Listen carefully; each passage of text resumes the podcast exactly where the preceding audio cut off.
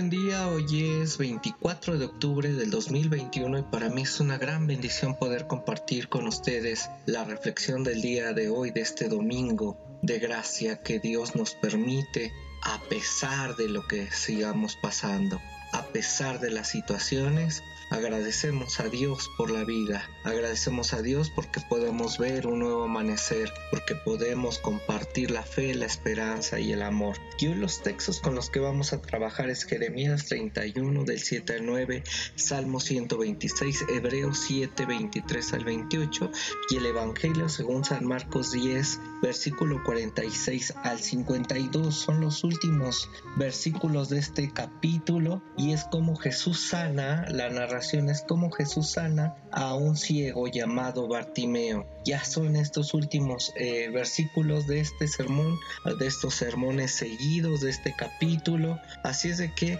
vamos a ver de qué trata este, este pasaje. Así es de que nos habla que llegaron a Jericó y cuando Jesús ya salía de la ciudad siguiendo a sus discípulos y de mucha gente, un mendigo ciego llamado Bartimeo, hijo de Timeo, estaba sentado junto al camino.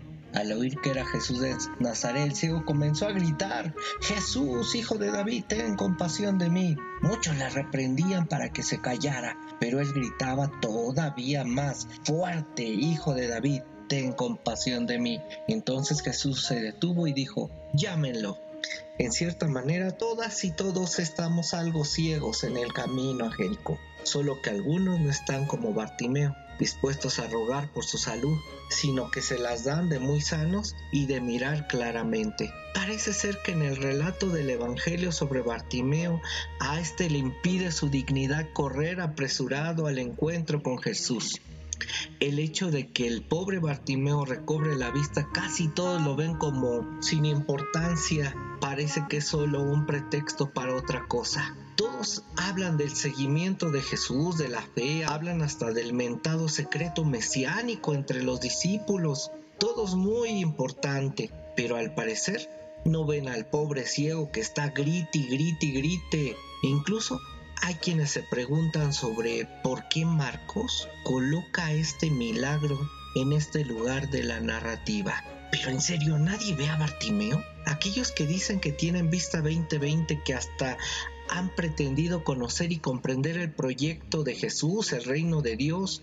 Nadie puede comprender que el Maestro le haya dado la vista al ciego y solo porque sencillamente a Jesús le preocupa la situación de este hombre. Marcos al presentar este milagro estaría planteando una enseñanza no muy clara a través de la acción de la sanación, como si aquel desgraciado Bartimeo fuera una excusa para presentar un punto de doctrina o, argumentos dogmáticos o un congreso, un concilio, un retiro y además deberá estar agradecido de servir de ilustración para una cuestión teológica.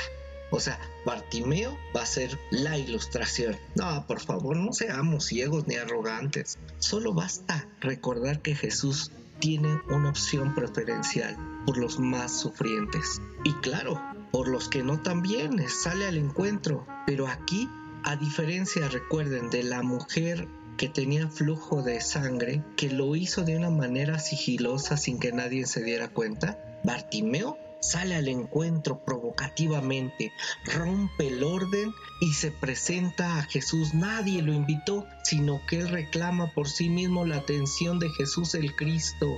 Al escuchar y ver a Bartimeo cómo rompe el orden establecido, Jesús se detiene y dice, tráiganlo, que venga. Esta palabra, esta palabra es tan profunda sin prejuicios, sin filtros y sin barreras para los invitados. Muchas veces hemos querido que ellos sean clones de esos líderes religiosos. Al parecer, no hemos comprendido el grito del ciego, no hemos entendido y escuchado el grito de los dolientes, y menos los hemos visto. Para el grito no existen respuestas convincentes porque hablar desde la carencia, desde el dolor, desde la marginalidad y el sufrimiento, este Jesús nuevamente sale al encuentro, va, nos busca, va por el camino con la gente común y muchas veces olvidada, que no le temen a dar gritos pidiendo ayuda. Son aquellos que están ahí gritando, que rompen con el paradigma social y establecido porque quieren estar mejor en su condición. En el camino estamos un poco ciegos y un poco sordos y necesitamos también gritar, dar voces rebeldes de manera sincera y clara que nos ayuden con el encuentro con este Jesús que se ve en la cotidianidad, como dice la canción de Mejía Godoy, vos sois el Dios de los pobres, el Dios humano y sencillo, el Dios que suda en la calle, el Dios de rostro curtido. Por eso es que te hablo yo, así como habla mi pueblo. Por eso que sois el Dios obrero, el Cristo trabajador. Vos vas de la mano con mi gente, luchas en el campo y la ciudad, haces fila ya en el campamento para que te paguen tu jornal. Vos comes minuta allá en el parque con Eusebio, Pancho y Juan y José. Yo te he visto en la pupusería instalada en la Caramanchel te he visto vendiendo lotería sin que te avergüence ese papel. Yo te he visto en las gasolineras chequeando las llantas de un camión y hasta preparando carreteras con guantes de cuero y overol. El Evangelio el día de hoy nos apela, como el profeta Jeremías, que nos habla del retorno a un cortejo más que numeroso. Oh Dios, dice de esta manera, salva a tu pueblo, el remanente de tu pueblo. He aquí, Dios dice, yo hago volver la tierra del norte, los reuniré de los fines de la tierra, y entre ellos los ciegos y cojos, la mujer que está encinta y la que dio a luz juntamente, en gran compañía volverán acá, irán con lloro, mas con misericordia les haré volver, y haré andar junto a los arroyos de agua por caminos derechos, en el cual no tropezarán porque yo soy un Dios misericordioso. Entonces ya que comprendimos que estamos un poco sordos y un poco ciegos, que necesitamos atención del oculista espiritual, y este nos dé los lentes o la operación adecuada para tener una vista más clara, podemos decir a otros, vengan y vean la vida más digna y más bella.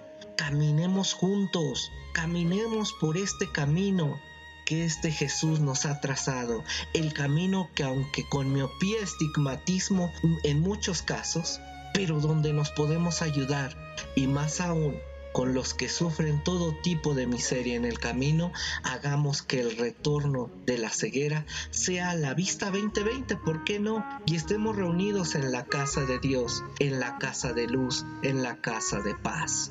Dios, amor, nos bendiga.